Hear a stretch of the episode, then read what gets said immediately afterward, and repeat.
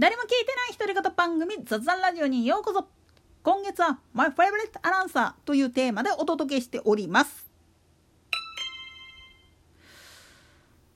さあ冬競馬も盛り上がってまいりました。じゃなくって今日は水曜日。ってことは水曜アドランアーカイブも兼ねておりまして。はいはいはいはい。今回はまあ隠れた競馬アナウンサーっていう形で紹介するのもあれだしだからといって大阪市長だったっていうふうに言っちゃってうんっていうことになってもしょうがないんだけれども平松ちゃんこと平松邦夫アナにまつわる話をちょいとばかり。まあもともともともとはもう園田競馬場の近所らへんが出身っていうことで幼い時から馬が好きとにかく馬が好きすぎて競馬のアナウンサーになりたいっていう思いがあって MBS に入社したっていうちょっと変わった人なんですよねある意味。以前あのツイッターやのアカウントがつながってた時にちょっかいかけたこといっぱいあったんですけどね 本人に。さすがにねあの絡みの加減でちょっとね今は情報が途切れちゃってる状態なんだけれどもせえねんけれどももともとその馬が好きすぎて競馬の実況をやりたてだったんだけれども見た目がねあの真面目なイメージであるっていうのとで結構語り口調が大阪弁と標準語を使い分けられるっていうまあ言ってみればオンオフの切り替えが早いっていうことでも有名だったためにまあ重宝がられていたわけなんですよ。でまあ MBS NOW のキャスターとして選抜する時にどうしようかっていう話になった時にある事件が起きるんですよ。それがいわゆる有馬記念での土地利なんです。なんでやねん1着馬と3着馬を取り違えたことだったかな？がきっかけで実はそれまでは自分の中でも競馬は天性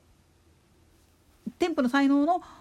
分野だ。これだけは他の人には譲れないっていう気持ちでやってたんだけれどもその自分は実況がうまいんだっていうふうにおごれたがためっていうのと何かの弾みで浮かれてたことがあってそれで取り違えてしまったっていう。もうこれねラジニケのアナウンサーでもねやった瞬間にね関係各種に謝ってもう本当に土下座して取り直しするようなレベルの失敗をやってるんですよ。これ公式放送であるラジニケさんじゃなかったからいいようなもんだけれども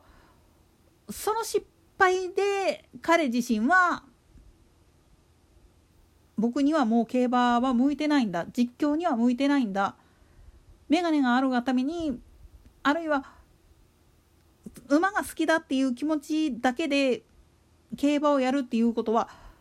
これはやってはいけないことなんだっていうことに気づいてそれで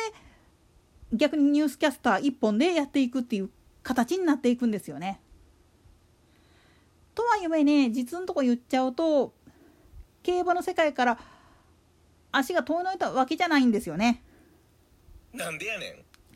キャスターやってる最中でも実のとこ言うと時間さえ合えば場外馬券売り場なり競馬場なり行って競馬やってたんですよね。そこら辺に関しては実のとこ言っちゃうとイタちゃんもそうらしいんですよ。まあ彼に関しては後日またちょっと日改めてやるとしてアドラの中でもまあ言ってみると器用貧乏っていうか芸達者っていうキャラクターポジでいるもんだから特にまあ言ってみると音楽とか絵画とかそちら辺方向のまあ企画が出た時には必ず彼が出ることが多かったんですよね。アドランのテーマソングとしてモンタヨシノリが作った「オーバーエンドオーバー」のコーラスパートとかなんかでもそうなんだけれども一番目立っている部分の声を担当してるのは実は彼だったりするんですよね。まあ MBS などっていう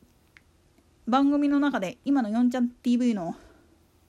4ちゃんテレビのニュース枠の ところら辺前身になるんだけれどもこれの中で津軽海峡冬景色の替え歌野球協会冬景色やったっけかな？なんかそういう替え歌を歌って笑いを誘ったっていう伝説的なことをやってみたりとかそういうのもまあ彼らしいといえば彼らしいんですけどそれ以上にすごかったんはこれ実際おいらも実物の絵を見に行ったことがあるんだけれどもあの馬の絵描かせたらリアルなんですよ。あの馬娘の田所さんだっけ？あのルナちゃんの声やってる人あの人とはええ勝負しますよ。なんでやねんというかガチで馬が本当に馬が好きすぎてさっきも言ったように競馬アナウンサーになりたかった理由として馬が好きだったっていうその純粋さからくるんかして馬の絵だけにはめちゃくちゃかっこよく描けるんですよ。周りの風景とかえらいデフォルメとかしてるくせになぜかそのリーンと立ってる感じのサラブレッドのすごい優しい眼差しというかそういうのを描かせるとすごくうまかって実際にあの茶屋町の近くにある画廊でアドランの古典っていう形のことをやった時にプロの画商が値札つけるための交渉やってましたからね。こそっと見とったら。なんでやねん。それぐらい実はアクリル絵画とかそういうのは腕が立つんですよね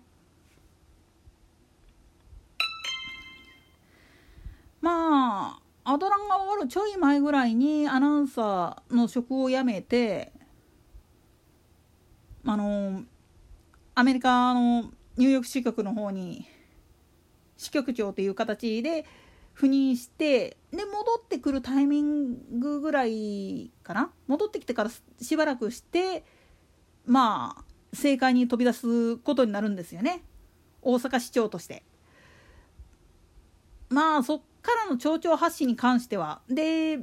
いわゆる維新の会が躍進する一番のキーワードになってしまったのはその腐敗政治を正そうという気がなかったっていうふうに受け止められてしまったっていうことなんですよね。ただねそこはやっぱりメディアの人間ですから裏を知ってるがためにっていうところもあったんだろうとは思うんですよ。とはいえまあぶっちゃけ論言ってしまうとつともにのね。操り人形のところもあるからね。それゆえに嫌われたっていうところもなきにしもあらず。なんでやねん。ただねつともにとはねほんと仲いいんですよね。なおのキャスターやってた時でもそうだったけれどもそれ以上に実のとこ言っちゃうと講師にわたっていろいろとなんか通じ合うものがあったらしいんですよ。お互いに。といったところで今回はここまでそれでは次回の更新までごきげんよう。